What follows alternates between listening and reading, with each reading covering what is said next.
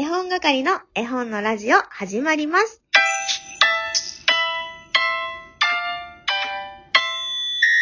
こんにちは。今日は待ちに待ったコラボ会です。この番組は絵本つながる言葉、命をテーマに活動している絵本係が絵本の話をしたり、絵本じゃない話をしたりする12分間です。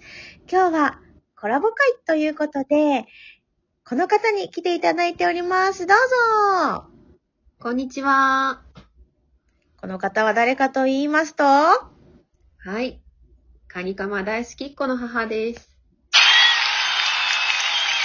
ようこそいらっしゃいました。カニカマ大好きっ子の母さん。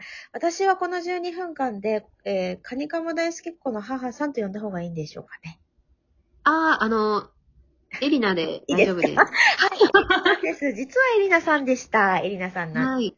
はい。エリナさんとはですね、私、あの、常々言っております、絵本講師のえ講座の方でですね、同期ということで仲良くさせていただいております。はい。はい。というわけで、えー今年に入ってからでしたっけ？ラジオトーク始められたのって。去年でした？いや、こ、今年かな？今年です。そうですね。はい。あの、ラジオトークを始められたので、皆様もね、ぜひぜひ、あの、この柔らかい京都弁に包まれた 絵本の楽しいお話聞けますのでね、ぜひぜひ遊びに行ってみてください。えっ、と、番組名は？カニカママラジオの時間です。はい、声めっちゃ張ってもらいました。今、い1分45秒つ撮ってますけど、一番声張ってもらった瞬間でしたね。はい。はい。というわけで、えー今日もね、おすすめの、この時期におすすめの一冊っていうものをゲストの方にご用意していただき、私もこう手元に持ってね、お話を伺っていくっていうのが、えー絵本係の絵本のラジオのコラボスタイルなんですけれども、えー、エリナさんにもね、用意していただきましたね。はい。はい用意してきました。絵本をぜひ皆様にご紹介いただけますでしょうか？はい。私が持ってきた絵本は、旅に出たという絵本です。楓町子作絵本館から出版されているものです。はい。ざっと内容を教えていただいてもいいですか？あ、はい。えっと、すごい文章は短い絵本で、えー、例えば、狐とか、鳥とか、ウサギとか、動物が出てくるんですけど、はい。それぞれの動物が旅に出るうんうんうん。んです。で、その旅に出る理由がそれぞれに書かれているもので、はい。例えば、朝が来たから旅に出た。うん太陽がてっぺんに登ったから旅に出たっていうような感じで、あのーそれぞれの動物が、こう、絵本を開いて、こう右側に向かってああ、そうですね。旅に出て、で、最後の方、後半に、あの、3本の道から、それぞれの動物が1本の道に集まってきて、はい。ずんずんずんずん歩いて、最後、あーって、こう、とある場所にたどり着くっていう、うんうんうんうん。繰り返しの絵本ですかね。し結構シンプルな絵本で。そうですすね。私も、あの、全然、知りもしなかったです。これ、え皆さんに教えていただくまで。はい、割と新しい絵本です、そうなんだね。あ、本当だ。2020年7月初版って書いてありますね。うんはい。えっと、すごくダイナミックな絵ですよね。そうですよね。うん。あのーそ、この時期におすすめって思われた理由って何かありますか？と今の時期2月ななんで、あと2ヶ月ぐらいで新年度が始まるじゃないですか。で結構新年度に向けての新しい何かにチャレンジする準備を進めてる人が多いんじゃないかなって、はい。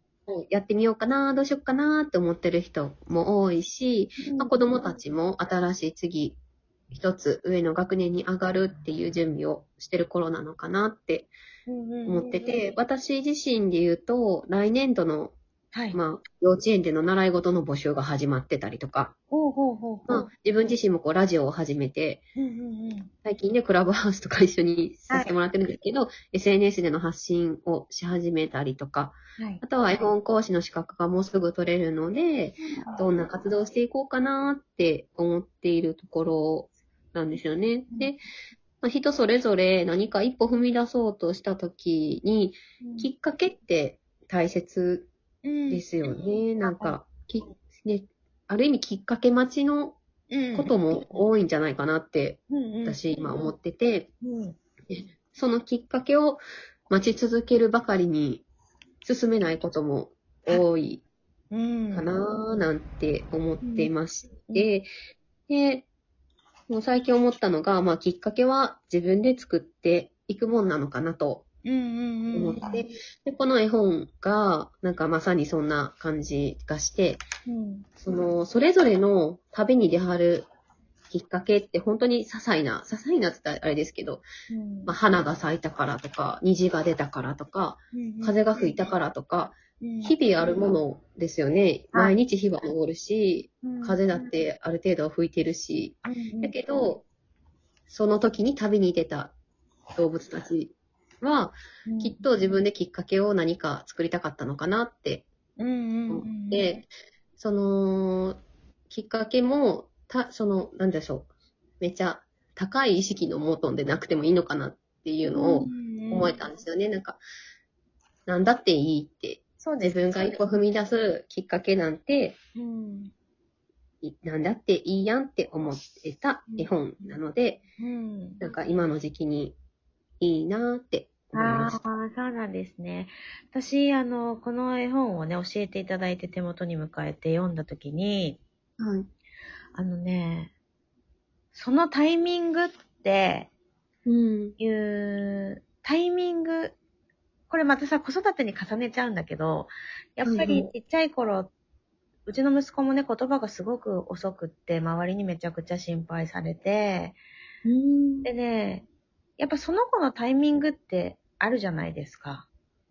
そうですね。人の、まあ、個人差があるように、あの、うん喋り出すタイミングも歩き出すタイミングも、まあ、ううん。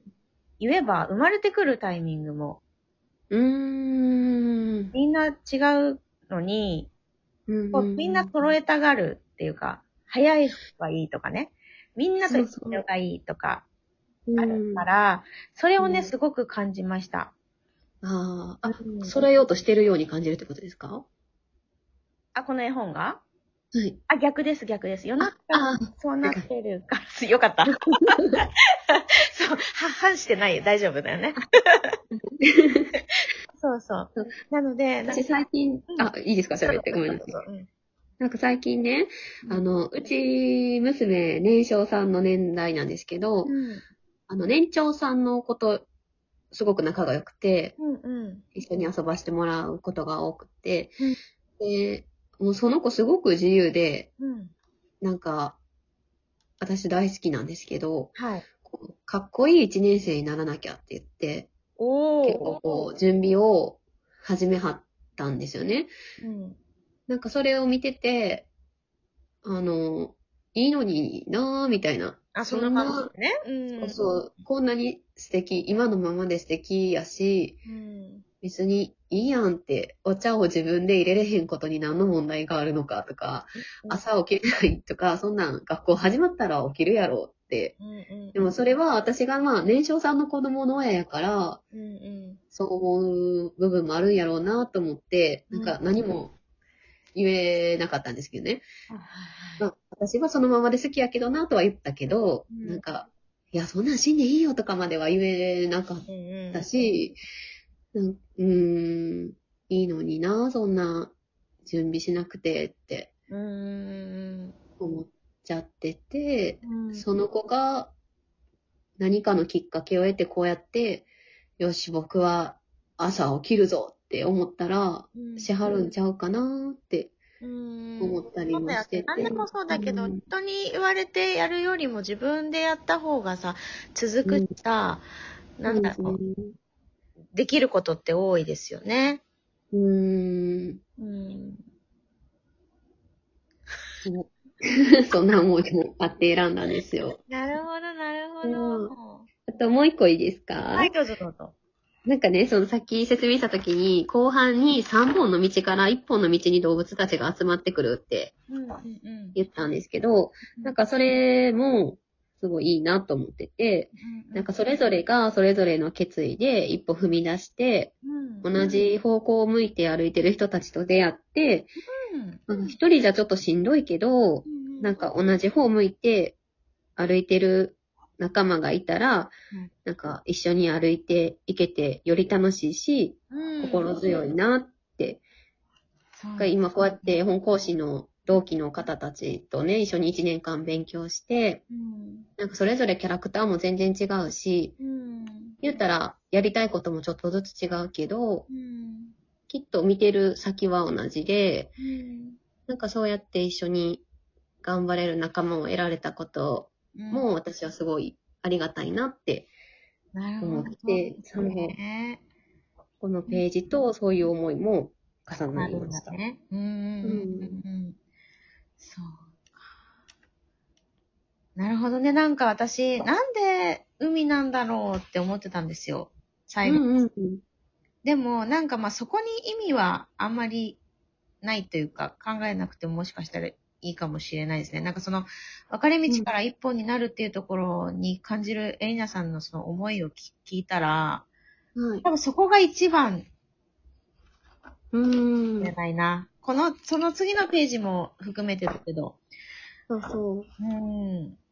で、なんか海っていうのもまた良くないですか？なんか私は逆に広くて、うんうんうんうんなんかみんながそれぞれの思いで見るけど、多分そこの海っていう思いに至るまでの思考回路はそれぞれ違うけど、うん。こういう広い、何でもそういう違う思いも受け入れる海が最終的に見えてくるっていうのも、なんかいいなって思ってた。へー、素敵。というわけで、一部がちょっと一旦終了しますので、続いてまたお話ししてください。それでは、第一部はここまでです。ありがとうございました。ございました。